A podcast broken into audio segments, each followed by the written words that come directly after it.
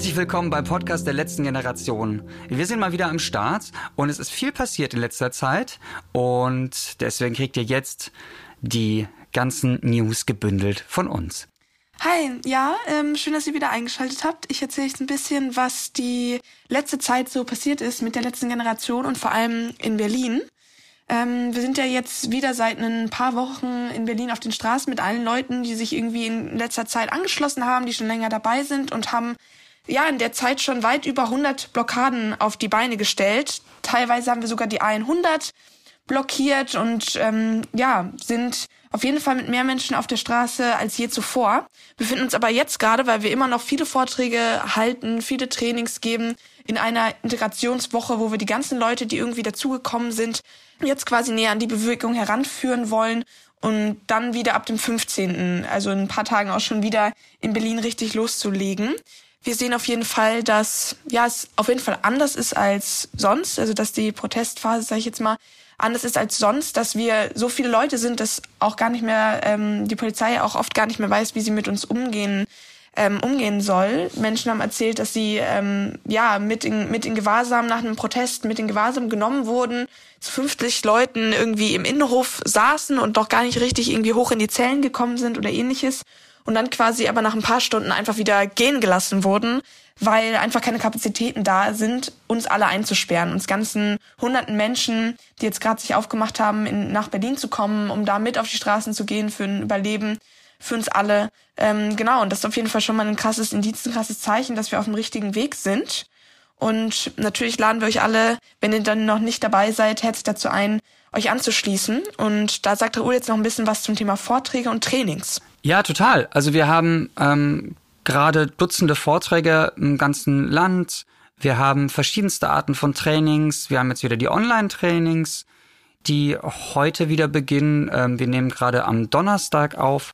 Und wir haben Kurztrainings, das heißt auch teilweise nach Vorträgen einfach, dass 30 Minuten nochmal ein bisschen erzählt wird, wie läuft das denn dann praktisch genau ab, was kann euch rechtlich erwarten, wie könnt ihr euch ja weiter vorbereiten auf die Blockade, welche Rollen gibt es, wie könnt ihr das nachbereiten. Wir haben dann noch ein Training, das äh, im Kino gezeigt wird. Das ist quasi ein YouTube-Trainingsfilm, also ein Trainingsfilm von uns, der auf YouTube läuft und den wir aber auch in Kinos zeigen.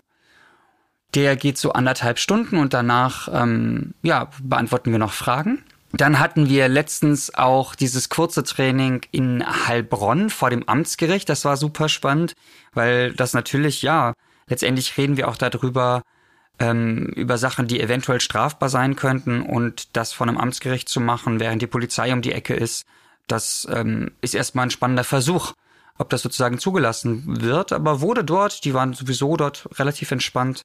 Ähm, das Vermittlungsgespräch am Anfang damals war noch äh, etwas mh, mm, schwierig, würde ich so sagen, aber am Ende haben wir es dann geschafft, vor dem Amtsgericht selbst ähm, unsere Mahnwache abzuhalten, die auch, ich glaube, neun oder zehn Stunden ging, weil das ein sehr langer Prozess war, zu dem ich gleich noch was erzähle.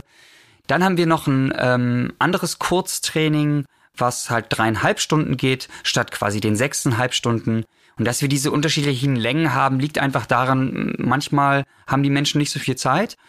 Äh, wir empfehlen immer das ganz lange Training, aber auch mit einem dreieinhalb Stunden Training kriegt man viel mit. Da haben wir auch den Versuch gemacht, das auch in die Nähe dahin zu bringen, wo viele Menschen immer wieder Zeit verbringen, nämlich vor die Gefangenensammelstelle ähm, am Tempelhofer Damm. Da war die Polizei auch am Anfang sehr aufgeschreckt, weil sie dachte, okay, dann kommen jetzt vielleicht Blockaden und so. Das haben wir aber relativ schnell in deeskalierenden Gesprächen ähm, beseitigen können, diese Ängste, und haben das auch noch ein zweites Mal gemacht, das Training dort. Ähm, ja, und das, das war auf jeden Fall spannend. Auch ich habe da am Rande noch Gespräche mit PolizistInnen geführt und ihnen nochmal erklärt, so ja, was machen wir eigentlich im Training und so. Und es waren, waren äh, sehr ja, interessante Gespräche und ähm, ich glaube, die haben versucht, uns ein bisschen besser zu verstehen und ähm, ich, den Polizisten, der damit vor Ort war. Ja. Dann haben wir auch neue Trainings für neue Protestformen und dazu wird Lina jetzt was erzählen.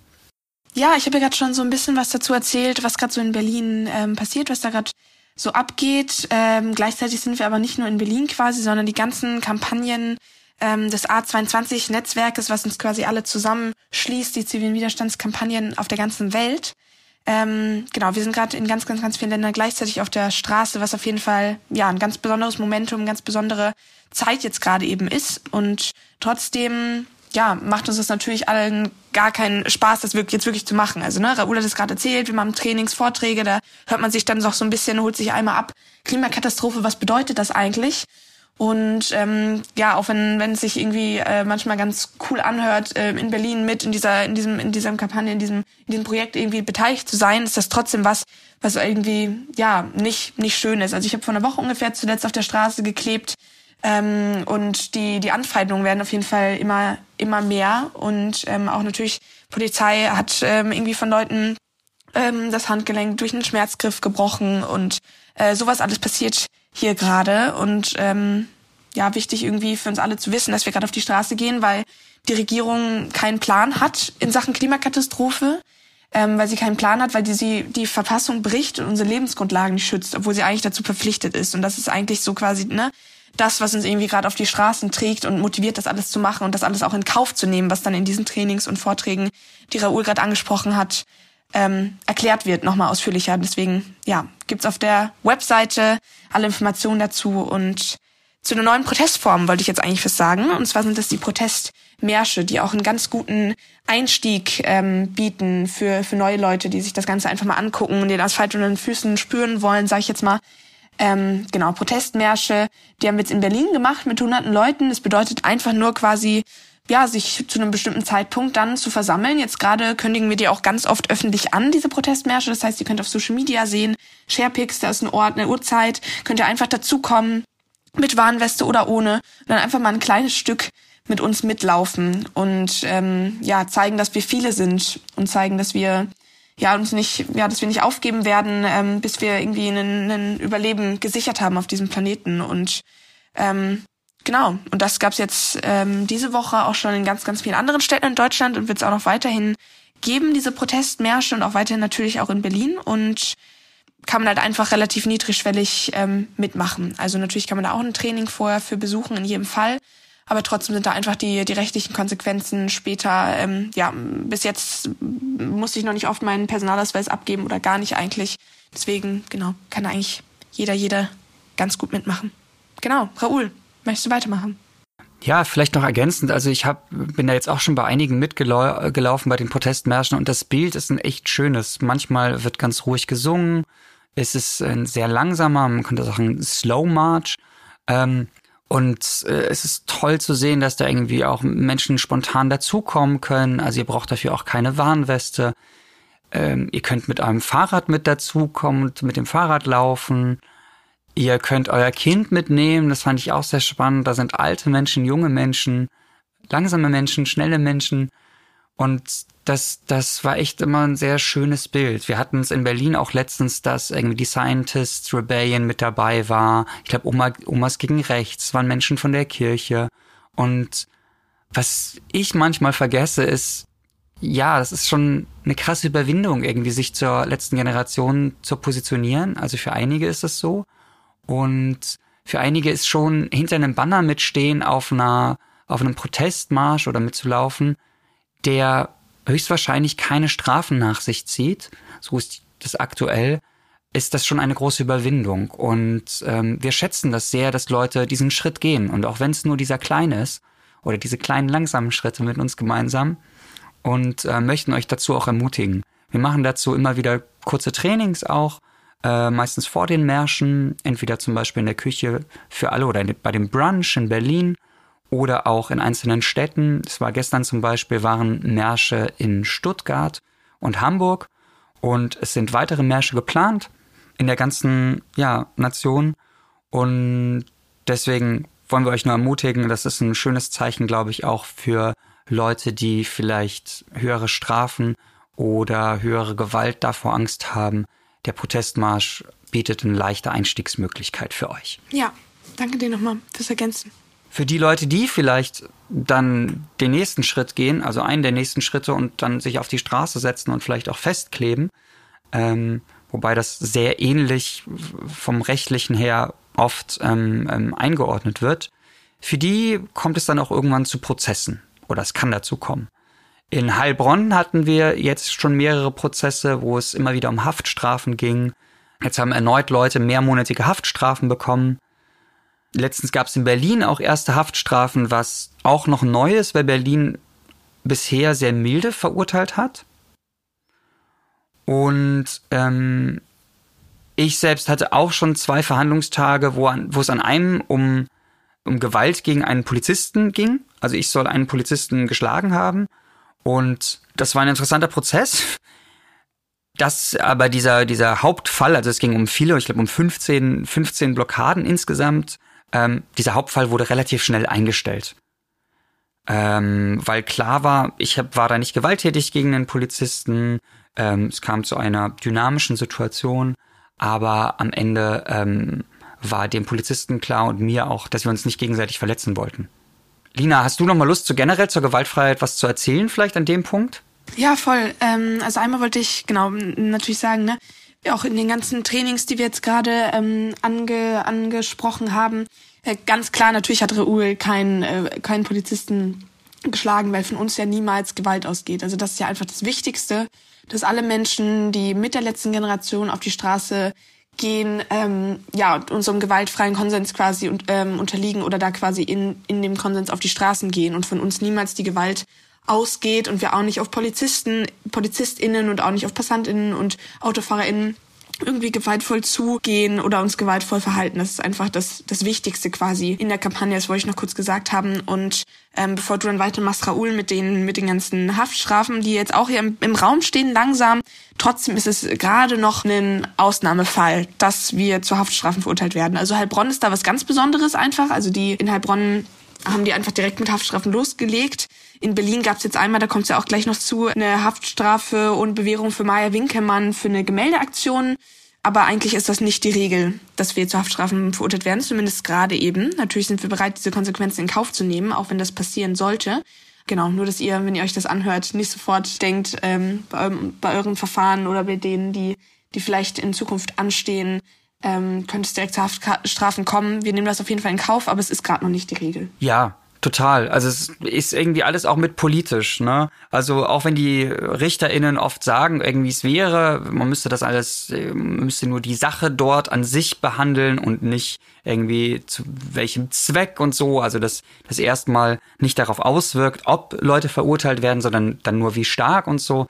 Wenn wir aber sehen, dass Menschen wie zum Beispiel in Heilbronn verurteilt werden, die vielleicht ein, zwei Mal auf der Straße saßen, wie Rüdiger, ähm, und die noch nicht rechtskräftig verurteilt wurden, also das heißt auch nicht vorbestraft sind, dass die dann zu mehrmonatigen Haftstrafen, teilweise auch ohne Bewährung oder meistens ohne Bewährung verurteilt werden, dann ist das schon, ja, ich finde milde gesagt bedenklich, weil wer kriegt sonst Haftstrafen? Also da schaut gerne mal nach, irgendwie wer sonst Haftstrafen bekommt. Und es ist äh, schon ein bisschen absurd, für welche Taten es halt sonst Haftstrafen gibt. Und hier geht es halt darum, meiner Meinung nach, ähm, dass der Staat uns abschrecken will. Das ist der Zweck von Strafen, von Repressionen, dass wir abgeschreckt werden, dass wir eingeschüchtert werden, dass wir große Angst davor haben, aus unseren sozialen Gefügen hinaus zu geraten. Und das ist halt ein Punkt, ähm, ich kann das nachvollziehen. Ich kann es auch nachvollziehen, wenn vielleicht jemand den Staat gefährden möchte. Wenn aber Menschen für die Lebensgrundlagen aller sich einsetzen, also es geht da noch nicht mal darum, dass irgendwie ich da privat was, ich persönlich was davon hab, außer dass ich überlebe, so, aber ich bereichere mich da nicht. Also dann ähm, finde ich das absurd, dass Menschen dafür bestraft werden sollen, die doch auf dem friedlichsten Weg das versuchen und vorher wurden halt alle anderen Mittel ausgeschöpft. Also das vielleicht für euch so ein Punkt mit im Hinterkopf, wenn ihr über Strafen nachdenkt und ähm, ob das vielleicht auch gerechtfertigt ist. Wir hatten auf der anderen Seite auch, weil halt RichterInnen das teilweise auch ja sehr gut finden, was wir machen und verstehen können, trotzdem aber vielleicht verurteilen müssen von ihren Vorgesetzten oder wegen der politischen Lage, ähm, ja, die verurteilen dann aber teilweise sehr gering, wie zum Beispiel bei Irma, die letztens einen Farbprotest gemacht hat, oder letztens ist schon länger her, ähm, diese, diese Farb, Proteste, wo Wo ist Olaf Leute ähm, auf das Bundeskanzleramt oder die Wände davon ähm, ja, gemalt haben. Und da wurde sie jetzt zu 15 Tagessätzen verurteilt, einer Geld kleinen Geldstrafe, was sehr, sehr gering ist. Und auf der anderen Seite gab es aber dann auch wieder ein absurdes Urteil, weil Michael Salzgeber 150 Tagessätze bekommen hat, weil er mit Tomatensuppe, eine Dose Tomatensuppe ähm, an, an das äh, Wirtschaftsministerium geworfen hat. Bin ich ja richtig, Lina? So war das, ne? Genau, ja, ja. Ja, und das ist halt einfach so, in, in diesem Spannungsfeld bewegen wir uns gerade und das ist quasi die Reaktion, die der Staat auf unsere Proteste gibt. Wir haben jetzt der Regierung eine Woche Bedenkzeit gegeben. Und falls da nicht, ja, deutlich auf uns zugegangen wird, sind wir ab dem 15. Mai wieder auf der Straße. Schon am 13. und 14. gibt es Veranstaltungen in Berlin, die über unsere Kanäle natürlich erfahrt. Aber am 15. werden wir groß wieder auf die Straße gehen, sollte keine Rückmeldung der Regierung kommen. Und diesmal wieder mit mehr Menschen als je zuvor. Ich weiß schon aus meiner Bezugsgruppe, dass da ganz viele wiederkommen und neue mit dazukommen, dass gerade in unsere Trainings, in unsere Vorträge viele Menschen kommen, dass wir ganz viele Menschen anrufen und ähm, mit sehr vielen Menschen in Berlin wieder aufschlagen werden und mal schauen, wie das dann ausgeht. Genau. Ähm, und dann nochmal vielleicht kurz gegen Ende dieser Folge ähm, dazu, wie es denn auch weitergeht mit dem Podcast, weil wir uns auch, ähm, Raoul ergänzt gleich gerne, ein bisschen Gedanken gemacht haben, wie wir das alles quasi euch ein bisschen ein regelmäßigeres Format geben können, wie wir mehr Stimmen quasi auch aus der Bewegung, das ist ja ein Podcast quasi aus der Bewegung, für die Bewegung, dass ihr hören könnt, ab, euch updaten könnt, was eigentlich gerade so die Lage ist und wollen da so verschiedene, ja, verschiedene Sachen quasi in unser Podcast-Format mit aufnehmen. Raoul, magst du die bisschen erklären, über was wir da genau sprechen? Ja, genau. Wir haben da so quasi drei Punkte, die uns immer wichtig sind bei den neuen Folgen. Also einerseits werden wir einen Rückblick immer haben, so wie wir es heute gemacht haben, aber auch so ein bisschen noch so, wie haben die Medien über uns berichtet. Die Presseschau, die kennt ihr ja schon, die wird es auch in einer Form weitergeben. Dann werden Lina und ich natürlich erzählen, wie wir es heute gesagt haben, ähm, was passiert gerade sonst noch, vielleicht auch in den Sachen, die nicht so in den Medien sind ähm, und die letzte Generation betreffen, aber auch, was sind ähm, wichtige Themen für euch vielleicht. Wir haben ja vor Ewigkeiten mal über Gewahrsam zum Beispiel geredet. Wie ist eine Bezugsgruppenfindung? Also also Themen, die ja euch betreffen, die ihr mitmachen wollt bei der letzten Generation oder die ihr schon mitmacht und von denen ihr vielleicht noch nicht so viel wusstet von diesen Themen. Das ist so im zweiten Teil gedacht und ähm, im dritten Teil gibt's dann halt noch ein Interview, was Raphael Thelen führt, der ja Journalist ist und auch bei uns mitmacht seit geraumer Zeit. Ja, da werden einfach nochmal so ein bisschen Insights gebracht von den Menschen, die bei uns mitmachen. Genau. Danke dir nochmal. Hauptsache, es wird auf jeden Fall eine Regelmäßigkeit geben. Ähm, ihr wisst dann immer quasi, wann der Podcast dann auch wirklich rauskommt. Und ähm, genau, da kann man dann sich quasi noch ein bisschen mehr drauf einstellen, wann dann denn die, die Updates kommen.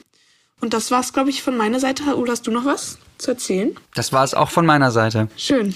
Dann danke euch und bis ganz bald. Bis bald. Ciao, ciao.